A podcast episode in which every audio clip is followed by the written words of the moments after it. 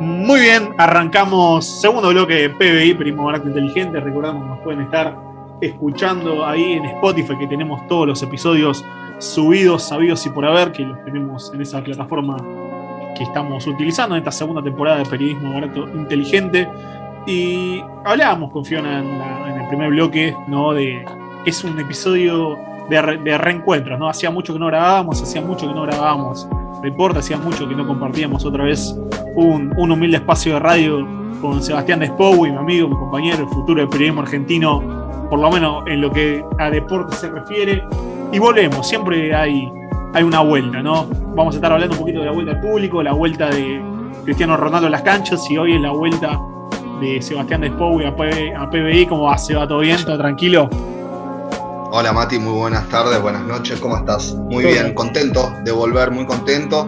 Eh, me siento como cristiano volviendo, volviendo al United, quizás. Así. Estoy volviendo a mi casa. Con, ese nivel, con ese nivel como está volviendo CR7, ojo, mira, yo te lo firmo al pie, eh, yo adhiero. Hay que demostrarle la cancha. ¿Qué te parece con el, nivel que tiene? el bicho la está rompiendo toda, ¿qué quiere que te diga? Sí, el bicho anda suelto y bueno, ojalá siempre con el, con el nivel del bicho, pero bueno, vamos a estar hablando de él. Vamos a estar haciendo una breve, era lo que hablábamos en off. Eh, no sé si se puede hacer una comparación, pero bueno, vamos a estar haciendo una estadística, una comparación muy, muy vulgar al aire acerca de los, de los fichajes de Messi, de Cristiano, y también vamos a estar dando este, un poquito de información acerca del fútbol local, de lo nacional, que siempre viene bien y es de lo que, de lo que siempre nos gusta hablar también. Sí, eh, una comparación entre comillas, si querés, porque siempre se ha debatido, ¿no? Si Messi es comparable a Maradona, si Messi es comparable a Cristiano Ronaldo. Eh, la realidad es que son dos de los mejores jugadores de la historia, y que son contemporáneos y que han hecho dos carreras espectaculares, ¿no? Que han llevado tanto a Portugal como a Argentina a lo más alto.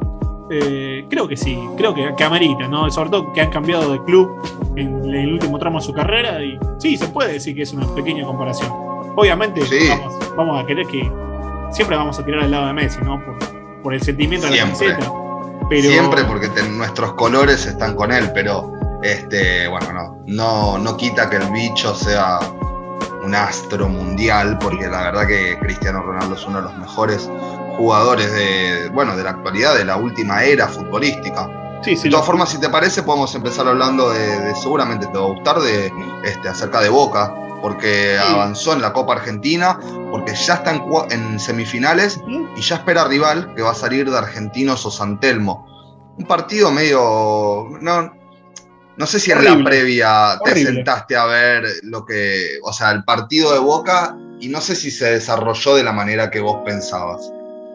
Mira, es que hoy en día ya mirando a Boca te das cuenta que no sabes qué pensar, ¿no? Eh, si bien hace mucho que no hablábamos un poquito de, la actualidad del conjunto Ceneice, eh, la llegada de Batalla como que trató de poner un poquito de orden en, el club, dándole mucho rodaje a los jugadores, ¿no? Promoviendo eh, a jugadores de, inferiores, quiero decir, tratando de generar un juego más ofensivo, como dice él, pero ahora está muy lejos de ser el Boca vistoso, el Boca que juega bien, el Boca ganador que estamos acostumbrados de, no sé, de la época de Bianchi o de la época de Russo en el 2007. Eh, sí, sí, sí, sí. Un partido con patronato que costó sangre, sudor y casi lágrimas, te digo. Y aparte que en un momento parecía una pelea de kickboxing, no sé, realmente parecía que era un vale todo. Faltaba que sí, tal cual. tal es así que terminaron definiendo la serie desde los 12 pasos, desde los tiros del punto del penal y donde bueno, Boca viene demostrando efectividad en los penales. Es algo que es importante porque te ayuda en las definiciones. Pasó contra River en Copa Argentina también. Y bueno, ahora con Patronato en cuartos de final era importante ganar. Yo creo que para Bataglia era importante este partido porque si bien él no fue eh, actor o no fue, eh, no participó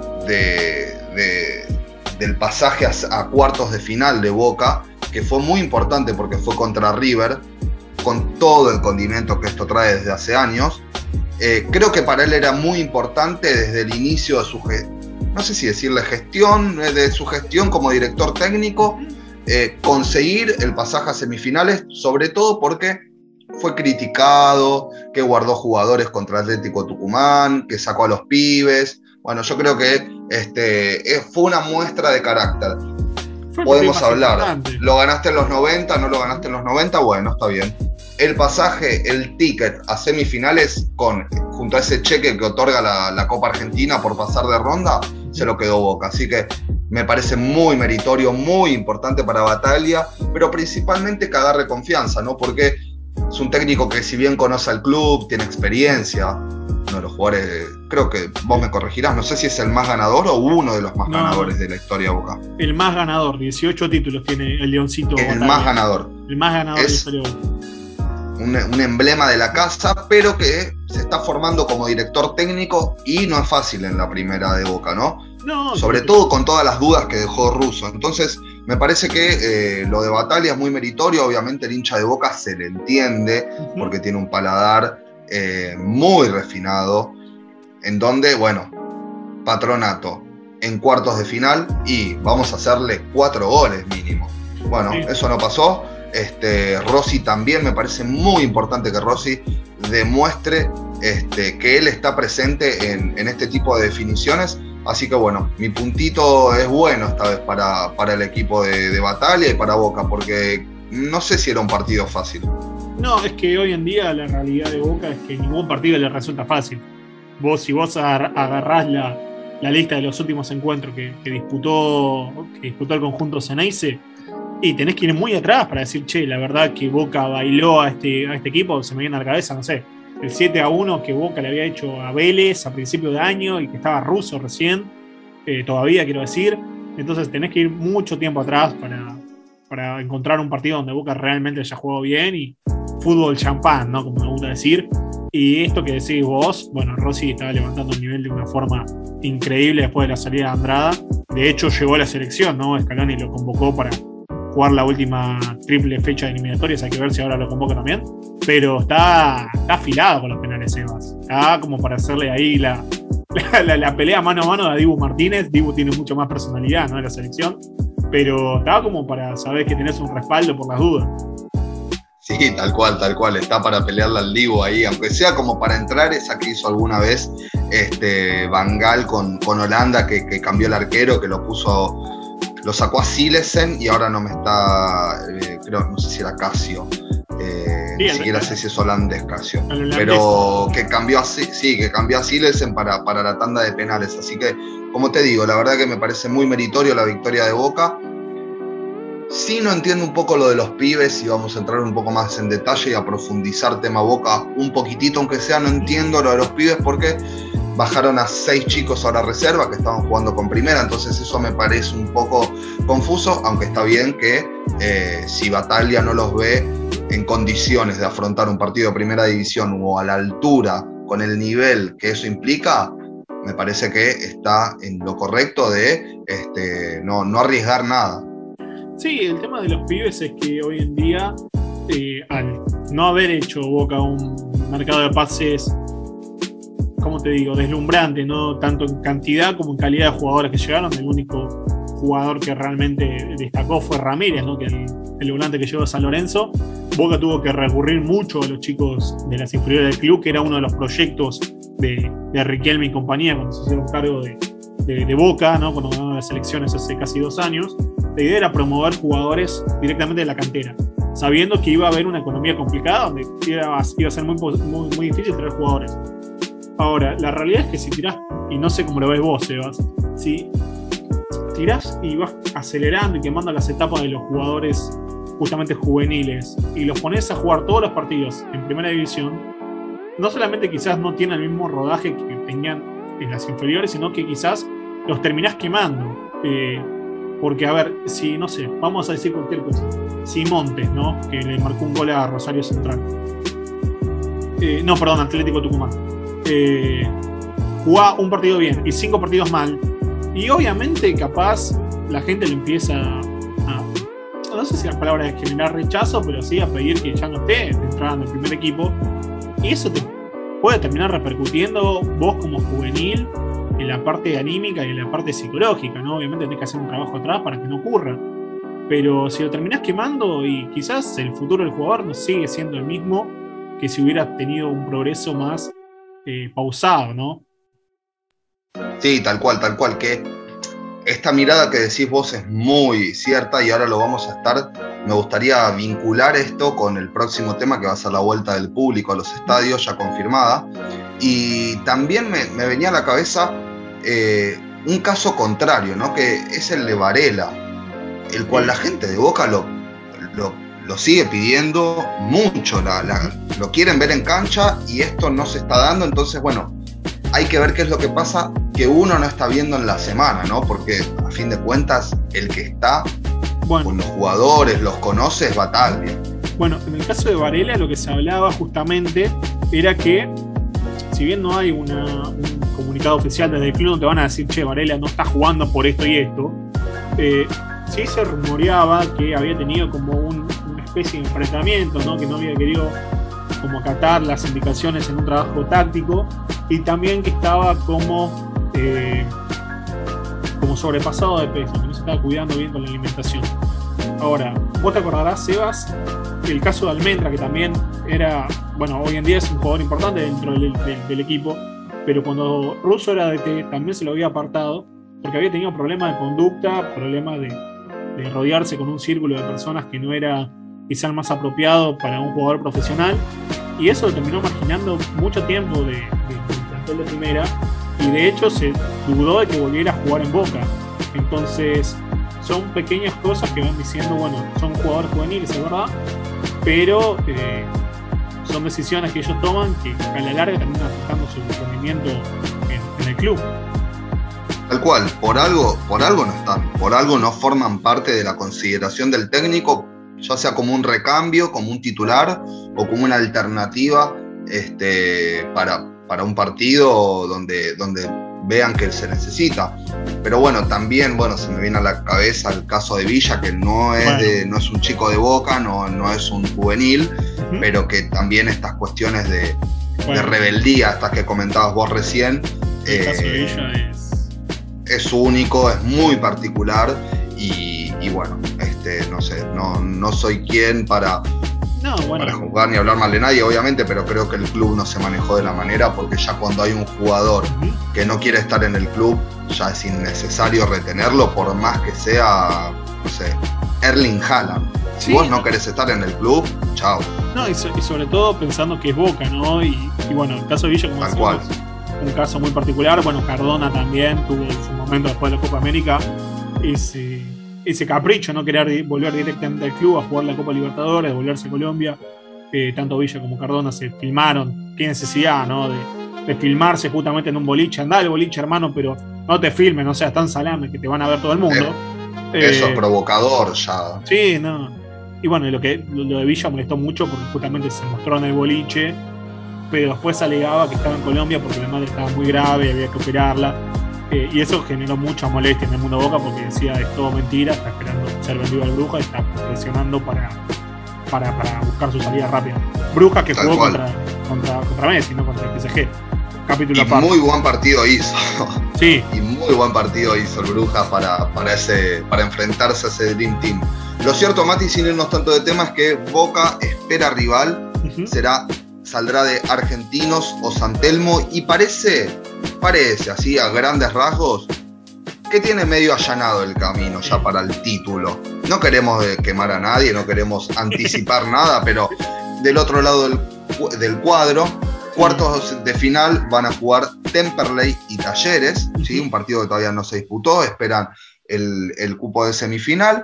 Y también Tigre contra Godoy Cruz, quien eh, le ganó a Racing Club de Avellaneda. Entonces, me parece que teniendo en cuenta estos equipos este, que, ya están concluyendo las llaves de, lo que es el cierre de la Copa Argentina, creo que Boca, este, a pesar de lo que decíamos en el inicio, de no deslumbrar con su juego, de quizás no cerrar los partidos en los 90 minutos, este, creo que, salvo por talleres, por Argentinos Juniors, eh, que no, no, está del todo bien argentino, más que nada por talleres, creo que es el puntero del campeonato y que es un equipo que juega muy bien, creo que podría tener allanado, no sé si decir el camino hacia el título, sino el camino hacia la Copa Libertadores, que es el gran anhelo de ganar esta Copa Argentina, ¿no? Todos los equipos la quieren ganar porque con esa copa viene, aparte de un cheque, eh, el, boletito, el ticket hacia la fase de grupos de la Copa, así que creo que eso es lo más importante. Sí, el, sin escalas, ¿no? Eh, como decís sin escalas. A ver, Boca hoy en día no está para sobrar a nadie. En otras épocas te decía, sí, Boca no tiene problema en superar a, no sé, Argentino Junior eh, o a Godoy Cruz. Hoy en día, cualquier Boca ha aprendido a las malas a que no se le puede plantar a nadie así de canchero. Tiene que ir con la humildad, sabiendo que ya no es el plantel que, supo tener en su momento y que hoy en día cualquier equipo se le está animando a Boca, se va, esa es la, realidad. Y bueno, ayer está haciendo un gran campeonato y juega muy lindo, sin tener nombres así rutilantes. Para mí es uno de los grandes candidatos y aparte que está peleando en dos frentes, ¿no? Eh, sí, sí, sí, claro. El campeonato y la Copa Argentina. Eh, sí, que es el único equipo, porque después, eh, bueno, Boca si bien recién empieza, está lejos, entonces es, medio un poco relativo. Eh, hablando del campeonato, te quiero preguntar, me pongo en el papel de entrevistador, si puede cambiar, puede cambiar el rumbo de los puntajes y de los equipos que pelean el torneo a partir de la nueva implementación, la nueva decisión del gobierno de que vuelva el público a las canchas. ¿Crees, Mati, que va a afectar que ahora eh, Talleres se sentirá presionado jugando con su gente, eh, que Boca podrá, podrá pelear, podrá sacar más puntos teniendo ese plus que es la gente, la bombonera, llena, cantar, bueno, no llena, 50% de aforo en todos los estadios, pero eh, que esté la gente, que se escuche el canto de la gente, eso es, es único y no sé, hay equipos que les puede jugar a favor y otros equipos que les puede jugar en contra. No sé qué opinas vos. Bueno, justamente esto que hablábamos, que Boca está lleno de jugadores eh, que, salieron de inferiores, que son chicos justamente muy, jóvenes, que nunca jugaron con una bombonera llena. Hay que ver cómo reaccionan, ¿no? Por más que sean las joyitas en, bruto del club, hay que ver cómo te manejas con 30.000 hinchas de boca, que es verdad, la mitad de la cancha, 25.000. Eh, la mitad del estadio, la mitad de la bombonera, pero hay que ver cómo reacciona esa presión. Y lo mismo le ocurre a todos los equipos, ¿no? Eh, yo creo que sí, obviamente la vuelta al público puede ser uno de los factores, ¿no? Que, que, puede resultar determinante, sobre todo que va a volver casi en la mitad del campeonato, ¿no? El público vuelve a partir de octubre, que estamos, estamos por disputar la fecha número 12, ¿no? Eh, Así es. Claro, bueno, Así es. la vuelta del público es justamente mitad de campeonato. Hay que ver. Momento clave. Sí, momento clave y hay que ver realmente cómo te influye, porque si hay un momento para evaluarlo, es en este. Eh, sí, yo creo que sí, que va a ser un factor determinante, y más que nada con la ansiedad que tiene la gente, ¿no? De volver a la cancha, de volver a gritar, de volver a cantar, de desahogarte, ¿no? Porque yo si volviera a la cancha hoy en día, te grito absolutamente todo, haya motivo o no para gritar, para, para cantar así, con, el pulmón escapándote. Eh, porque la gente tiene el anhelo muy grande de volver. Casi dos años, Eva, para un pueblo tan futbolero como el argentino, es una tortura. Realmente, eh, nada, va a ser un desahogo hermoso. La verdad que sí, la verdad que sí. Hay mucha necesidad de la gente, ya muchas ganas de volver a la cancha. Y bueno, como dijimos, el Monumental, eh, en este caso, va a abrir sus puertas nuevamente, nada más y nada menos que el fin de semana de la fecha del Superclásico, donde River va a estar haciendo de local. Eh, manso partido para volver la gente a la cancha, ¿no? Tranquilo, tranquilito. Tranquilo. Este, son aproximadamente, algunas más, algunas menos, 37 mil personas las que puedan poder asistir al Estadio Monumental, ya que tiene capacidad para 74.000 personas, entonces el 50% del aforo serían casi un poquito más de 35, entre 35 y 40.000 personas. River ya le aseguró a todo socio que tenga cuota al día y tu lugar en el Monumental, que es como eh, la seguridad de tener tu asiento todos los fines de semana ahí en la cancha, que van a poder asistir al estadio solamente con inscribirse en la página de River ID. Entonces, eh, ahí me parece que hay un tema para ver por qué los socios con cuota al día y con tu lugar en el Monumental estarían superando los 37 mil personas. Entonces, ya ahí hay un tema para ver si es que se va a cumplir con la capacidad. Otros equipos como Boca estaban viendo también el tema de la lealtad, si se puede decir de alguna manera, eh, en cuanto a, a la asistencia a los partidos, obviamente cuota al día Em, y bueno, a partir de eso los clubes van encontrando la manera y descifrando cómo pueden hacer para dejar contento a un lado, a otro no tanto, pero al mismo tiempo complacerlo y decirle tranquilo que ya vas a volver, pero yo quiero volver en el primer partido que vuelva la gente, no en el segundo. Bueno, es que ahí se va la vuelta del público, da para hablarlo muchísimo, ¿no? Porque tenés un montón de, aristas para, para ir tocando, pero tenés dos temas fundamentales para mí. Primero, cómo vas a garantizar la transparencia, ¿no? De que, bueno, un hincha fue al partido 1 le tocaría ir al partido 3, suponete, ¿no? Partido por medio para darle lugar a la gente. Exactamente. Que, vaya al partido que no, que no le toque. ¿Cómo garantizás eso? ¿Cómo garantizar la transparencia? Sobre todo en un fútbol que está tan manchado. Porque si hay un fútbol, hay una característica que tiene eh, el fútbol argentino, que está manchado y salpicado por, por, la mafia, si querés, todos lados. Eh, y otro es cómo vas a manejar el tema de la barra, porque si hay alguien que no va a querer quedar afuera, es la barra. Son las barras. Eh, y es uno de los grandes miedos, ¿no? De hecho, hoy eh, estábamos hablando justamente en, otro programa, en Mundo Ceneice, que se hablaba de que, bueno, los grandes clubes iban a pedir aumentar el aforo del 50 al 70% para garantizar que haya más asientos, ¿no? Para que haya la posibilidad que más socios que están pagando, que es verdad que los socios pagaron la cuota fielmente, la, la mayoría de los clubes hubo un porcentaje muy alto de acatamiento de los socios de seguir pagando a pesar de no poder ir. Sí. Eh, sí, sí, sí, es verdad. De que estos socios, no te digo que tengan su lugar asegurado, pero sí que haya un porcentaje mayor de, disponibilidad. Eh, pero la barra no se va a querer quedar afuera, Seba, es imposible. Entonces, y abro otra arista que es importante, perdóname, Mati, que es importante también.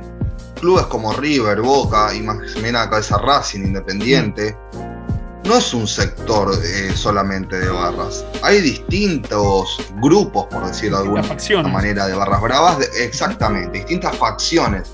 Entonces, ponele que lo resolves con uno, con el principal.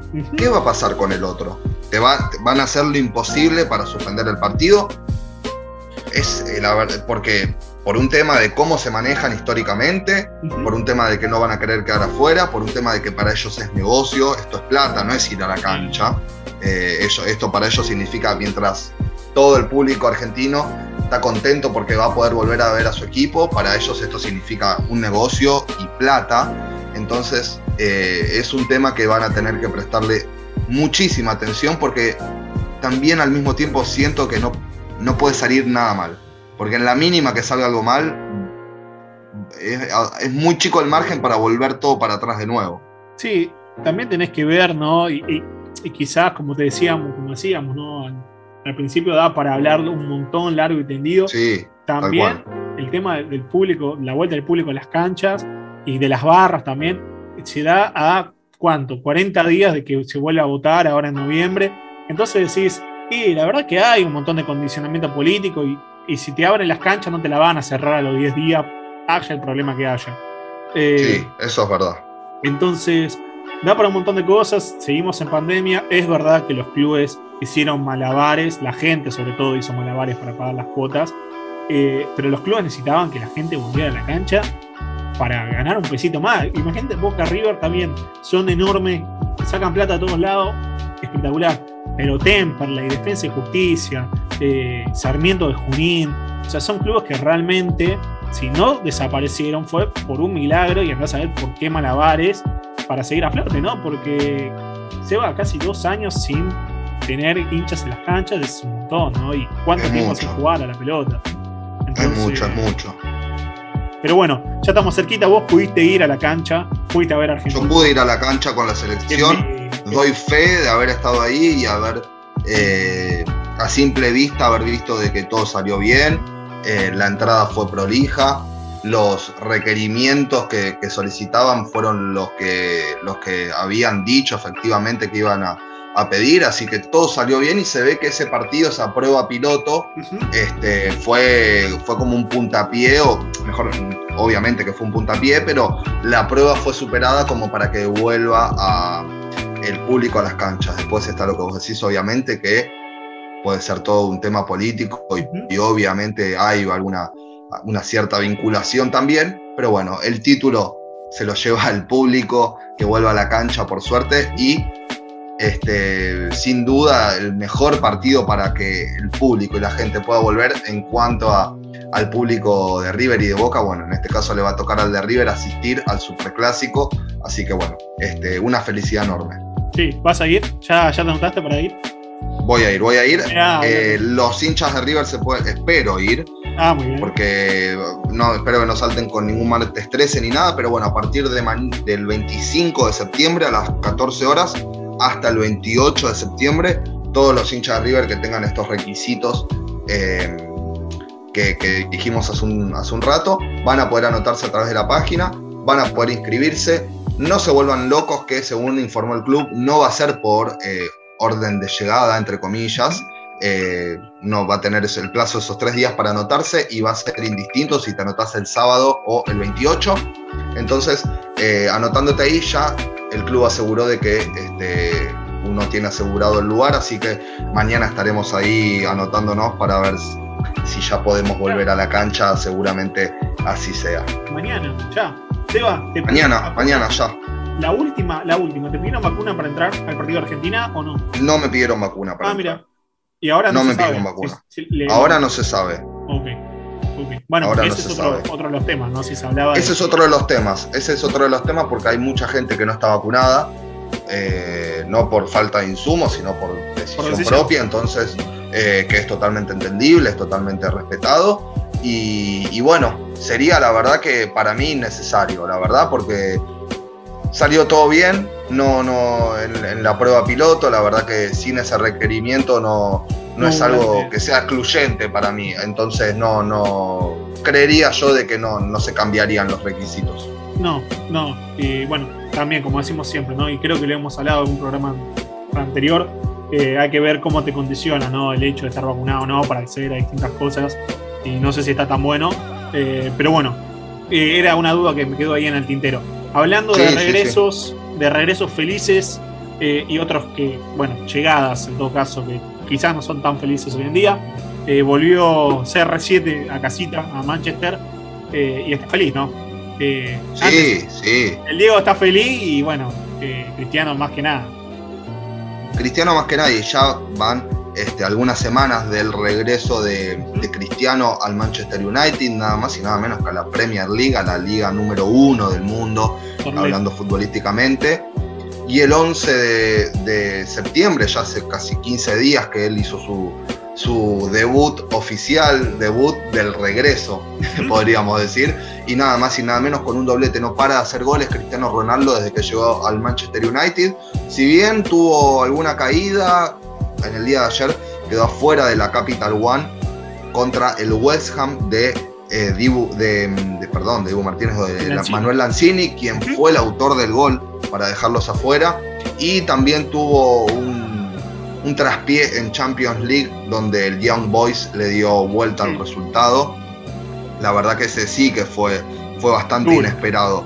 Duro, pero bueno, donde también este, Cristiano se anotó en el marcador, donde anotó un gol, pero la verdad que, se le fue, fue bastante, bastante cuesta arriba, porque el equipo suizo le supo hacer un buen partido y eh, a partir de una expulsión también del, Manchester United, bueno, finalmente perdió el partido, pero creo que la vuelta de Cristiano Ronaldo al Manchester United le da mucha jerarquía al equipo de Solskjaer, algo que necesita, creo que necesita porque venía con buenos resultados, pero capaz con algunas dudas, pero creo que arma un equipo muy consolidado ahora con Sancho, con Bruno Fernández, con Cavani, eh, con bueno, Cristiano, Ronaldo, con Pogba, la incorporación de Varane, el buen nivel que está empezando a mostrar De Gea.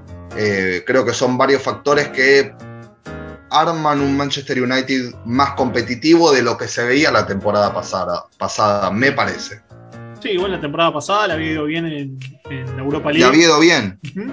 No salió campeón, pero sí había tenido protagonismo, ¿no? Que quizá había ido perdiendo en los últimos años ahora con la llegada de Cristiano, por lo menos, ¿qué te digo? El Manchester United es una monstruosidad, ¿no? Es de esa leyenda en Europa, pero que estaba un poquito menguado. Hay que ver si CR7 le devuelve el brillo.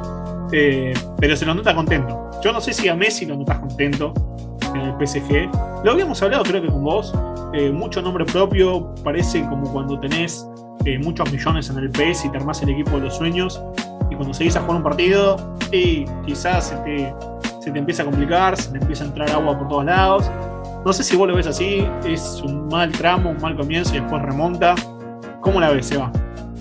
Mira, la verdad que en cuanto a necesidades, si hay algo que no necesitaba el PSG es traer a Messi desde mi punto de vista, porque Ah, un equipo donde tenés, eh, está bien, uno siempre necesita tener un jugador como Messi, eso es otra cosa, pero yo creo que el PSG no tenía tanta necesidad, yo creo que Messi trajo más dudas que certezas a, a- a París por lo que se habla de Pochettino, porque le hace, lo cambias en un partido y ya se habla más de una semana de eso. Vas a estar en, en el ojo de la Cri- tormenta siempre. Sí, sí, sí, sí, y hasta poder- Po- Pochettino fue criticado por cambiar a Messi. por- entonces, me parece que desde ese punto de vista, ahí es donde Messi trae más dudas que certezas. Y tampoco porque se le vio, bien que no tuvo muchos minutos, Ronaldo es una fija desde el arranque para el United. Messi en el PSG no le pasó eso.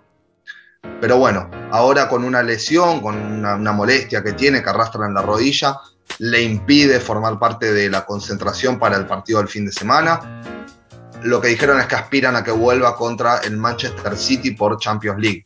Veremos. Este, Pero bueno, creo que Messi es una liga donde se, donde se puede sentir cómodo, pero como te digo, a nivel equipo en el PSG, yo todavía no veo un equipo tan formado con Messi o, o que él haya encontrado el lugar dentro de ese equipo. No, es que son nombres propios. En realidad es eso, es como un mejunje de, de los mejores jugadores del mundo, porque, como decirlo así, ¿no? Mbappé, Neymar, Messi, María.